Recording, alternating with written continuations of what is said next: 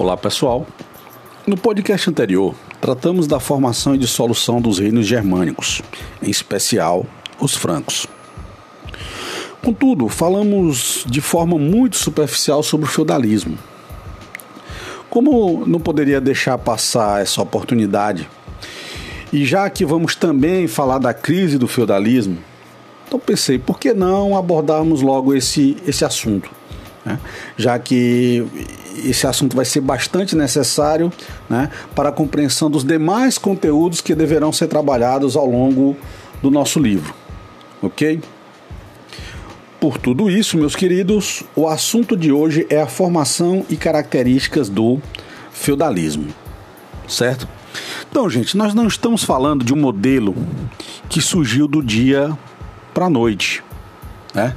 Se a gente pensar em termos de característica básica, o feudalismo ele, ele é caracterizado pela dominação e exploração dos camponeses pela nobreza, né?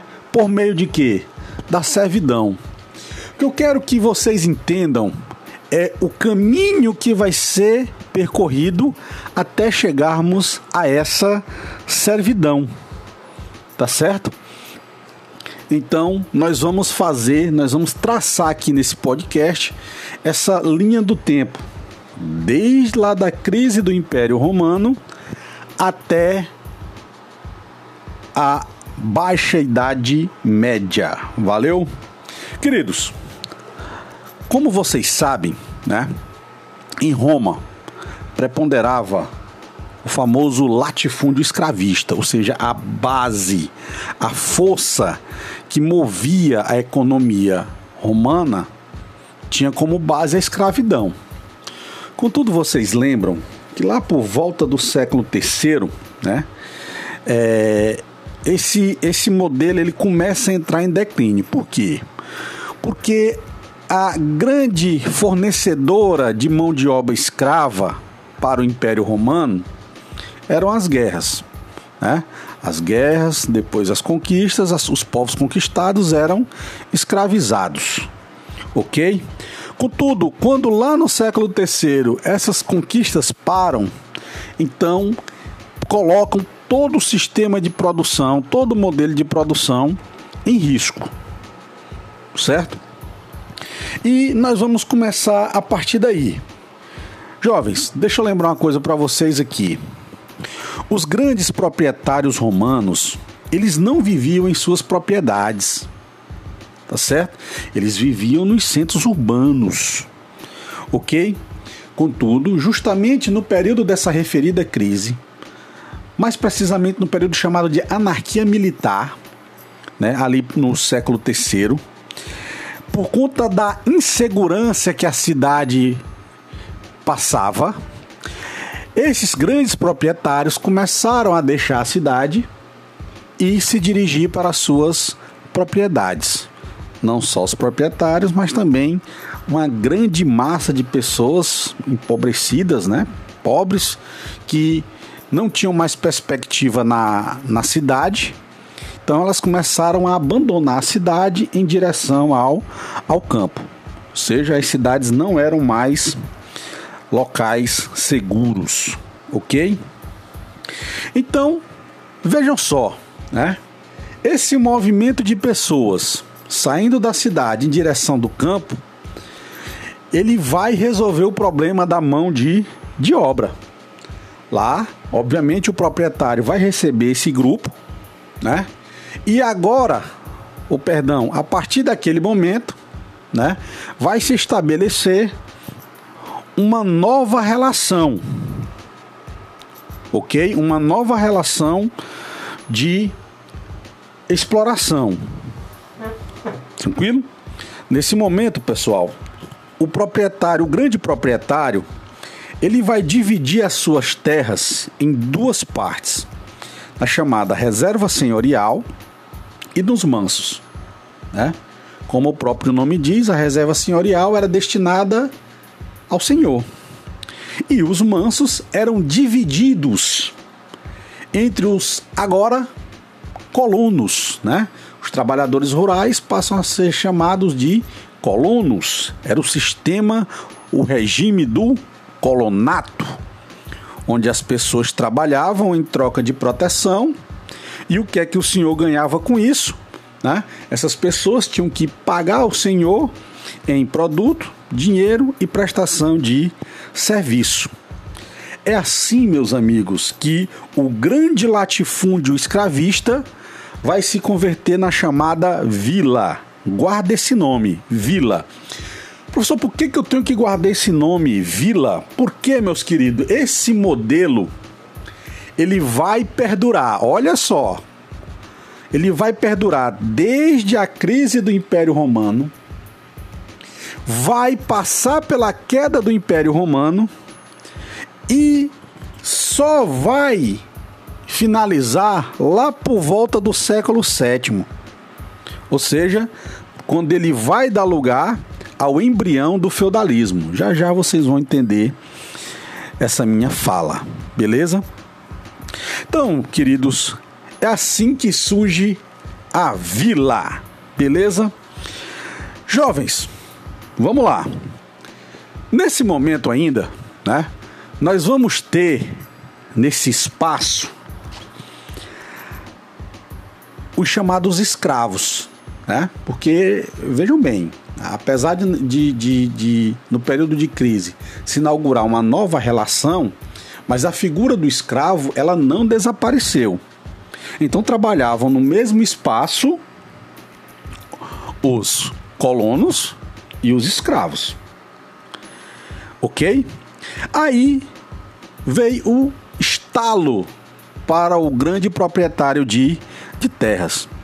Ele começa a entregar lotes de terras a casais de, de escravos. E aí eu vou chamar a atenção para três pontos aqui. Primeiro ponto: ao fazer isso, o sustento do escravo já não era mais da obrigação do senhor, ou seja, ele tirou o escravo da sua da sua obrigação, da obrigação de sustentá-lo, né? Fornecer comida, principalmente, né? Segundo ponto, criava-se assim novas condições para o aumento da produtividade, porque era mais um que ia produzir para o senhor. Ah, professor, então o escravo deixava de ser escravo? Sim, tecnicamente sim, porque ele ia pagar as mesmas coisas que o colono pagava, tá certo? Ia pagar é, é, as obrigações em produtos, dinheiro e prestação de, de serviço. Terceiro ponto, o filho do escravo continuava a ser escravo.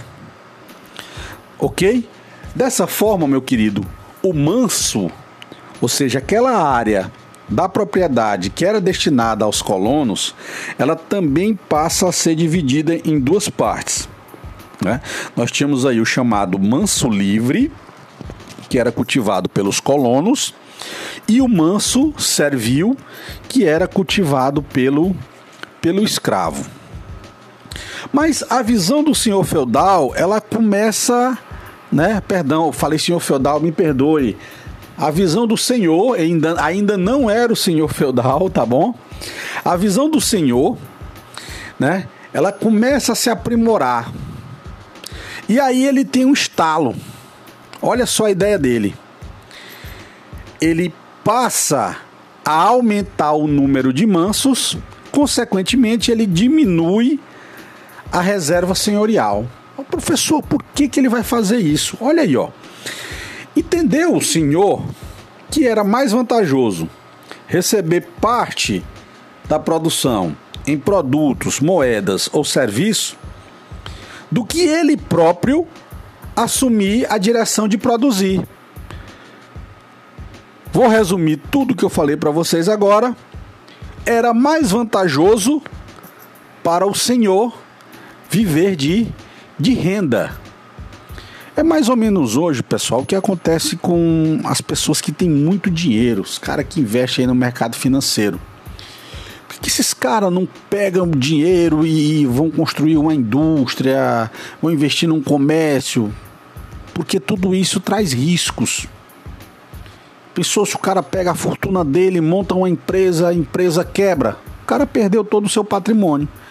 Então é muito mais fácil para ele investir no mercado financeiro, que ele também pode perder o dinheiro, mas né, ele tem mais segurança, certo? Ou seja, é muito melhor viver de renda do que assumir os, os riscos. Então foi isso que aconteceu. Né? Foi isso que aconteceu. Nesse momento, pessoal, quando o Senhor ele aumenta o número de mansos, olha só, é, só que eu tinha falado no podcast anterior, vocês vão entender que é, toda essa característica que vai moldando o feudalismo, ela começa a surgir no período de crise do Império do Império Romano. E nós vamos entender que a Alta Idade Média, ela vai unificar aí características do Império Romano e também do, dos reinos germânicos, né? E é justamente nesse momento, nesse momento, certo, que entra uma característica germânica. Os germânicos, eles eram dotados de um sentimento igualitário, tá certo? Embora isso não necessariamente se traduzisse é, em 100% das suas relações, mas eles tinham esse sentimento igualitário, ok?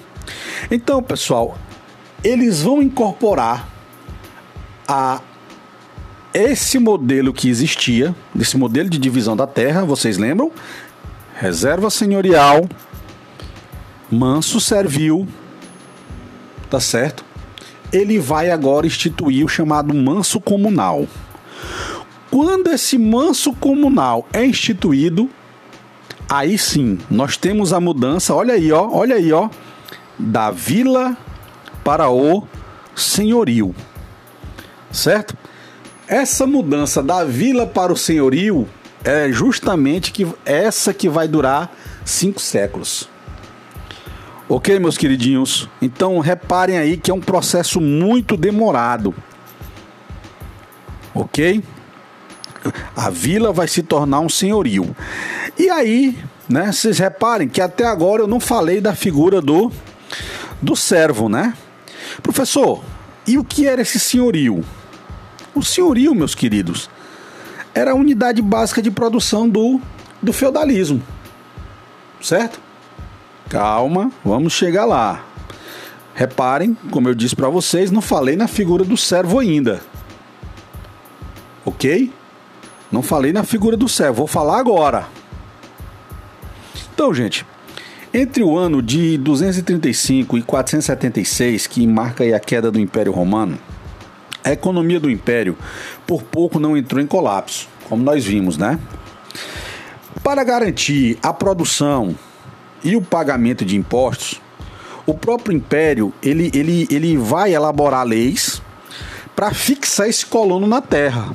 Ou seja, já que não tinha escravo, esse colono tinha que assumir o trabalho do escravo. Certo?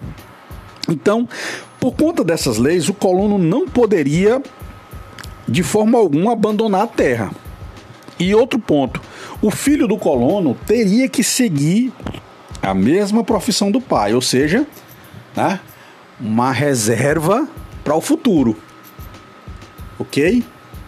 Filho de colono, colono, colono é. Tá certo?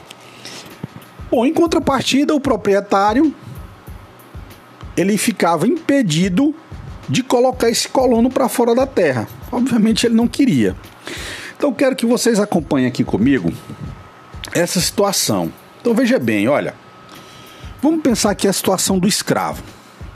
O escravo, ele era trabalhador e dependia de um senhor, ou seja, o escravo estava ligado a um senhor. Tá certo? Para o senhor, o escravo era uma peça, era uma coisa. Agora, vê essa situação do colono, pessoal. O colono, por força de lei, ele era escravo da terra. Olha aí, ó. Como professor, ele poderia ser escravo de uma coisa? É, ele era escravo da terra. Já que ele não podia abandonar a terra, então ele estava preso à, à terra.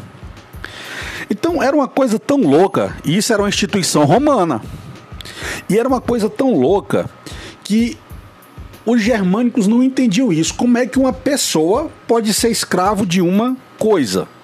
Por exemplo, o colono fugia, o senhor mandava é, capturá-lo e ele não era devolvido ao senhor, ele era devolvido à terra.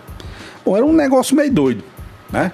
Os visigodos não entendiam, ficavam doidos com essa situação, ok? Então, né? Ali por, por volta do século VII e VIII, essa situação foi sendo resolvida. Como? O colono foi rebaixado à figura de servo e o escravo foi elevado à figura de, de servo. Ô, professor, agora o senhor encabulou aqui. Como é que eu não estou entendendo isso aí?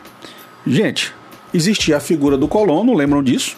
E a figura do escravo, certo? O colono não era escravo e o escravo não era colono. Só que a partir de agora, elimina a figura desses dois aí e esses dois vão ser transformados em um. Vão ser transformados no servo. Ficou ruim para quem nessa situação? Ficou ruim para colono. Né?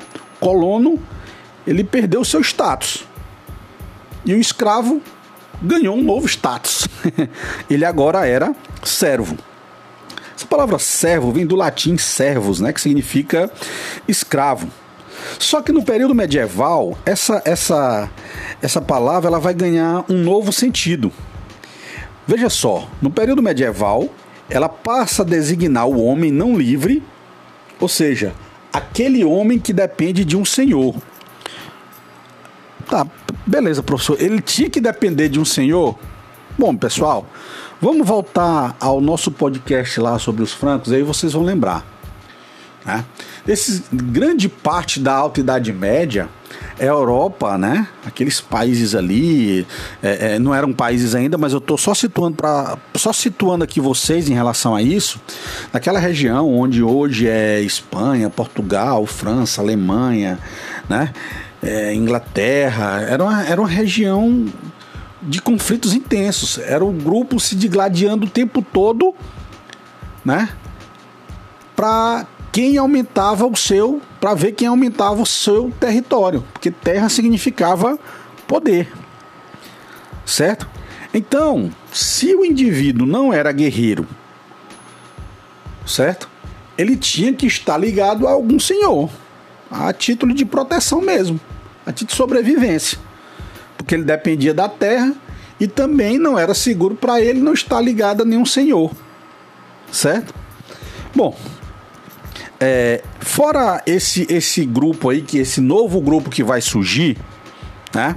Nós vamos também ter é, aquele grupo de indivíduos, pessoal, chamados alódios, né? Quem, eram esses, quem, quem eram esses caras, né? Professor, os alódios, pessoal, eram, eram, eram, eram significa, perdão, os alódios significam a plena posse da, da terra. Ou seja, eram indivíduos que tinham terras. Mas longe de ser ou de ter uma estrutura de, do, do, dos senhores, tá? Então, com o tempo, esses indivíduos, sem recurso mesmo para defender suas terras, né, da, da, das frequentes guerras que tinham, eles viram-se obrigados a entregar essas terras a um poderoso senhor em troca de proteção. Olha aí. Quem era esse cara, professor? Era o vilão, né? Esse vilão ele tinha uma situação melhor, né? digamos assim, melhor do que a do a do servo. OK? E aí, meus queridos, nós vamos chegar na servi na servidão. Se você lembrar lá do nosso conceito original, vou repetir aqui para vocês. Característica básica do feudalismo é justamente a dominação e exploração dos camponeses pela nobreza por meio da servidão. E agora nós chegamos justamente nessa, nessa servidão. Então, gente, ó, o feudalismo ele, ele consolidou-se plenamente no século XI. Né? E nele a servidão vai ocupar um papel, um papel central. Né? A condição servil ela era marcada por um conjunto de obrigações servis Isso do ponto de vista do servo. Ou também dos direitos senhoriais do ponto de vista do, do senhor. Explico-lhes, não estou falando de duas coisas diferentes. Estou falando da mesma coisa dependendo do ponto de, do ponto de vista. Se você fosse um servo, você tinha obrigações servis. Né? Se você fosse um senhor, você tinha direitos senhoriais. Tá certo? Muitos desses aí vocês já ouviram falar. Covéia, é, talha, banalidades, né? E, e fora esse, nós vamos ter o censo, nós vamos ter o dízimo, nós vamos ter o champar, né? O champar era, era o pagamento de uma porcentagem da produção de uma terra arroteada. O que era uma terra arroteada? Nós vamos entender daqui a pouco, tá certo? Mas já na, na nessa transição aí da alta para baixa idade média, o que, que vai acontecer, pessoal? Vai haver um grande crescimento populacional. Já já a gente chega lá, eu não vou adiantar agora não. Já já a gente chega, beleza? E lembram da, da, da condição do escravo que subiu para o status de servo? Pois é, para esse, a, é, eu falei que na falei no momento anterior que foi até uma vantagem, né? De fato foi uma vantagem, mas presta só atenção nesse detalhe aqui que eu vou falar para vocês agora. É, por exemplo, no caso da corveia, né? O trabalhador ele tinha que trabalhar, o, o colono tinha que trabalhar pelo menos quatro dias aí na, nas terras do Senhor. No caso desse escravo que se transformou servo, teria que trabalhar uma maior quantidade de, de dias. Além também de ter que pagar a chamada mão morta, que era o direito de herdar o manso. Tá certo? Tinha que pagar também a captação, é, a formagiare, que era isso, professor. Era, o, era, o, era obter o direito de, de, de se casar com a pessoa sujeita a outro senhor. Porque pensei comigo, se o indivíduo se apaixonasse por um, uma pessoa lá do outro feudo, ao casar ele estaria retirando, né, aquela pessoa daquele feudo. Então ele estava pagando por isso, por retirar a pessoa daquele daquele feudo. OK? E agora, meus queridos, nós vamos chegar na parte do do feudo propriamente dita. Então nós vimos aí é, olha só, acompanha comigo que aí você vai entender. Lá no Império Romano, nós estamos falando do latifúndio escravista. Esse latifúndio escravista, no momento de crise, transformou-se na vila. Né? A vila vai persistir aí por algo em torno de 4, 5 séculos e vai ser transformada no senhorio. O senhorio, que era a unidade básica de produção. Agora, meus queridos, em certas condições, esse senhorio ele poderia se transformar num, num feudo. Porque reparem, o que é o feudo? O feudo era um, o feudo é um benefício, né? Qualquer benefício que o senhor feudal concedesse ao indivíduo, né? Não estou falando do servo. Olha só, olha só, não estou falando do servo tá certo? Qualquer, qualquer benefício que ele concedesse a um outro nobre era um benefício. Ok? Então, nesse momento, pessoal, existia a transformação do senhorio em um, em um feudo. Né? Ou seja, aquele senhorio ele foi enfeudado ou convertido em um bene, benefício. E aí inaugura uma nova relação aí, a relação de suzerania e vassalagem, onde o suzerano é aquele que concede o benefício e o vassalo aquele que recebe o benefício. Então, meus queridos, não tinha documento, certo? Até o século XII, né? É, é, era uma, era uma era uma coisa, era uma relação comum. A partir do século XII é que nós vamos ter a chamada cerimônia de homenagem ou de investidura, onde ali ficam estabelecidos deveres e obrigações, né? Tanto do suzerano quanto do, do vassalo. Mas simplificando aqui, que é uma das grandes características do feudalismo, meus queridos, era a chamada relação homem a homem. Olha só. Era um momento em onde a palavra tinha um peso muito grande. Certo? Professor, poderia ter o um, um, um rompimento dessa relação de fidelidade?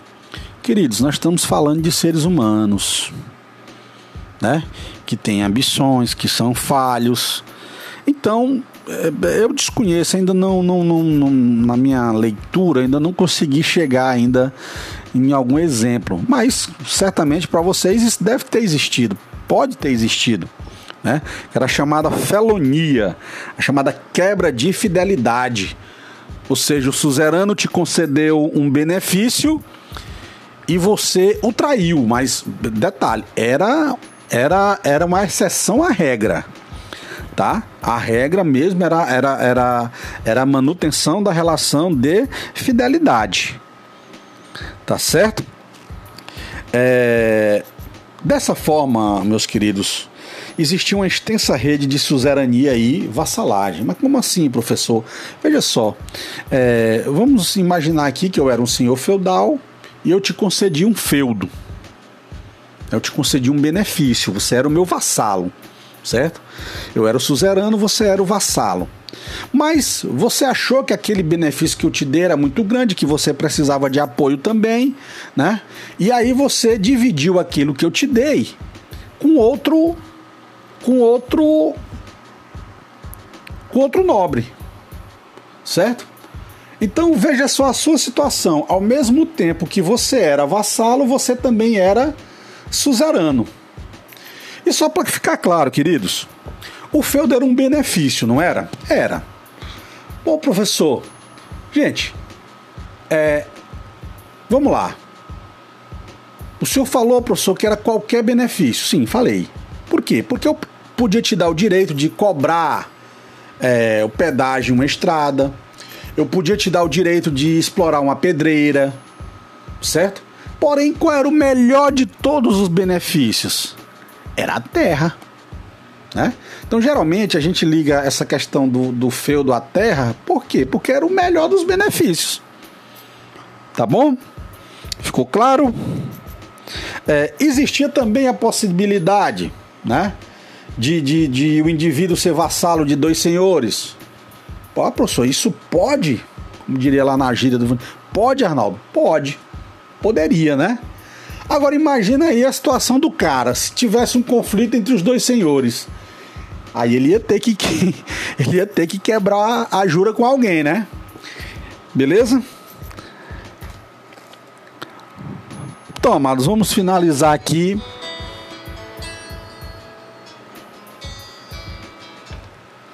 Vamos finalizar aqui a nossa a nossa aula de hoje. Então, pessoal, veja só uma coisa. É, veja, um feudo ele não existia fora das relações de vassalagem. Entenderam aí? Que fique bem claro, certo?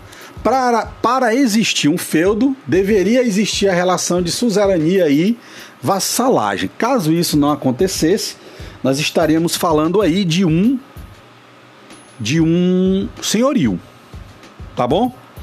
Mas como isso vai se difundir, né? Principalmente ali na França, porque veja bem, o feudalismo ele ele ele ele, ele vai ser uma característica ali da Europa medieval, né? Mas só para lembrar uma coisa aqui para vocês, vou dar um exemplo aqui.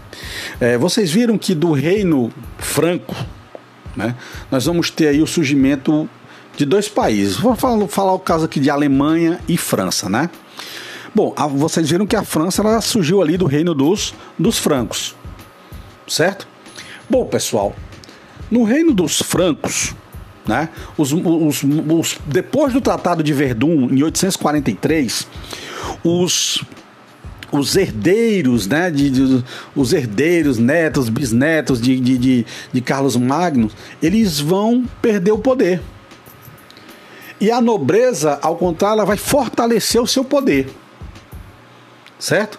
É por isso que a gente é, é, diz que na França, né, nós temos ali o feudalismo na sua forma clássica, né, as relações de suzerania e vassalagem, beleza?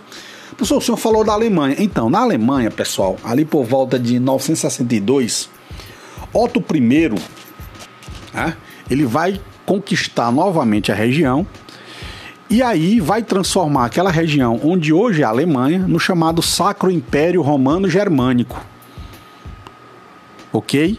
Então tem uma diferença aí da França para a Alemanha, ok, meus queridos? Então, gente, vamos lá para fechar aqui a nossa aula. Então, assim, o poder de um senhor ele era medido pela quantidade de vassalos e, portanto, pela quantidade de terras que ele possuía. Então, quanto mais terras, mais poder, certo? É, no entanto, por conta da relação homem a homem, criou-se uma grande e extensa rede de poder, funcionando assim como a soberania. Né? Professor, por que o senhor está falando isso? Sim, porque, porque não existia Estado. Né? Estou falando isso por conta da ausência do Estado. Então, cada feudo ele passa a ser um núcleo de poder. Quando eu, quando eu digo cada feudo, me refiro a cada senhor feudal. Certo? Ali naquele espaço de terra ali, o senhor feudal era dono de tudo, pessoal. Ele era, ele era o administrador, ele era o juiz, ele era o legislador, ele como nós vamos ver daqui a pouco, ele, ele, ele perdão, no próximo podcast, ele vai é, cunhar moedas, certo? Então, assim, o poder do senhor feudal dentro daquele espaço territorial era muito grande certo? Na realidade era ele o cara. Belezinha? E outra coisa que eu quero pra gente finalizar aqui o nosso podcast de hoje. Beleza? Deu uma esticada boa, né? Mas vamos lá. Seguinte, gente, é eu falei para vocês agora há pouco que a relação era homem a homem. Então, isso está valendo. Como assim, professor? É, é, imagine aí, você na sua turma, beleza? E o professor Neto, certo? Eu dava terra para você, dava, te dava um feudo, te dava um benefício. Você se tornava suzerano de outro vassalo lá, um outro vassalo, você estendia essa relação. Ah, professor, então o senhor mandava em nós dois, né? Não, não, não, não, não. Eu tinha uma relação com você de suzerania e vassalagem, e a sua relação de suzerania e vassalagem com o outro indivíduo era entre você e ele. Tá certo? Por isso a chamada relação homem a homem. Né? Não existia relação de suzerania e vassalagem por tabela. Ok? Queridos, um grande abraço. No próximo podcast de amanhã, ok? Nós vamos trabalhar justamente aí o período de crise do feudalismo. Vamos trabalhar também a formação das monarquias nacionais. Nesse ponto aí, meus queridos, eu vou trabalhar somente Portugal, tá? Porque a gente já está muito atrasado no nosso conteúdo. Então, eu vou trabalhar só o processo de centralização política em Portugal. Valeu? Um grande abraço